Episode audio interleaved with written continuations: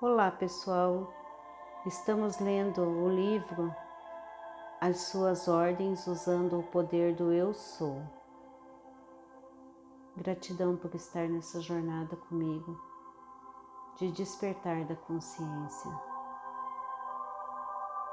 Continuando. Não especule como expressar essas qualidades ou afirmações pois a vida tem um jeito que você, como homem, desconhece. Seu jeito está além da descoberta, mas garanto a você que o dia em que reivindicar essas qualidades ao ponto da convicção, suas reivindicações serão honradas. Não existe nada escondido que não venha a ser revelado ou oculto que não venha a ser conhecido porque tudo o que dissestes nas trevas será ouvido em plena luz, e o que sussurraste ao pé do ouvido, no interior de quartos fechados, será proclamado do alto das casas. Ou seja, suas convicções secretas de si mesmo, essas reivindicações secretas que ninguém conhece, quando se acredita realmente serão proclamadas do alto das casas em seu mundo. Pois suas convicções sobre si mesmo são as palavras do Deus dentro de você, onde as palavras são espírito e não voltarão vazias, mas realizarão toda a obra que desejo e atingirão o propósito para o qual as enviei. Você está neste momento chamando do infinito que agora está de, ciente de ser.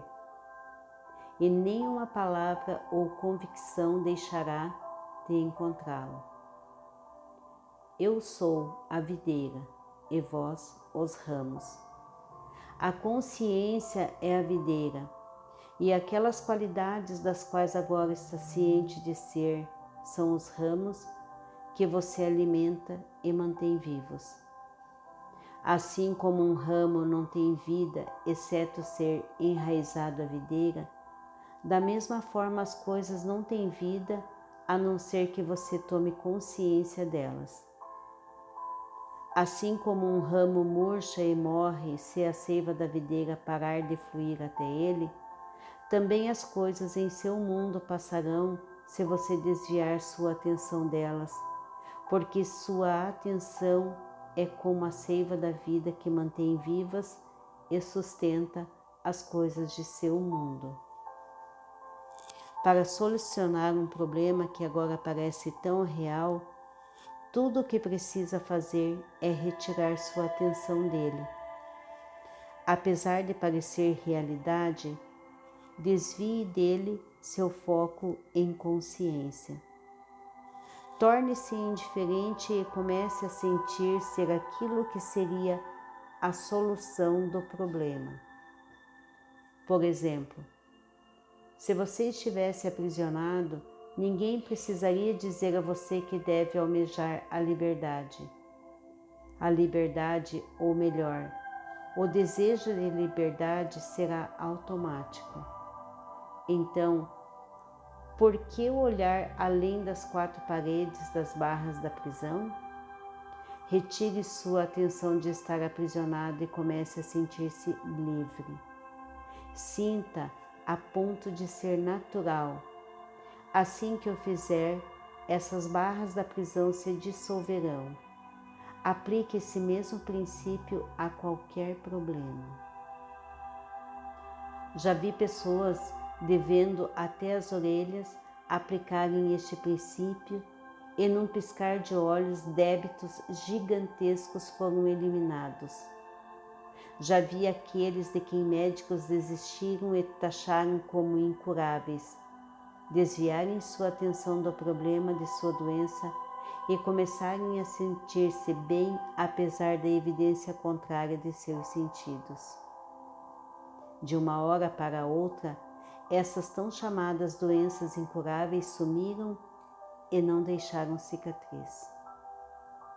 Sua resposta para quem dizeis que eu sou? determina sua expressão.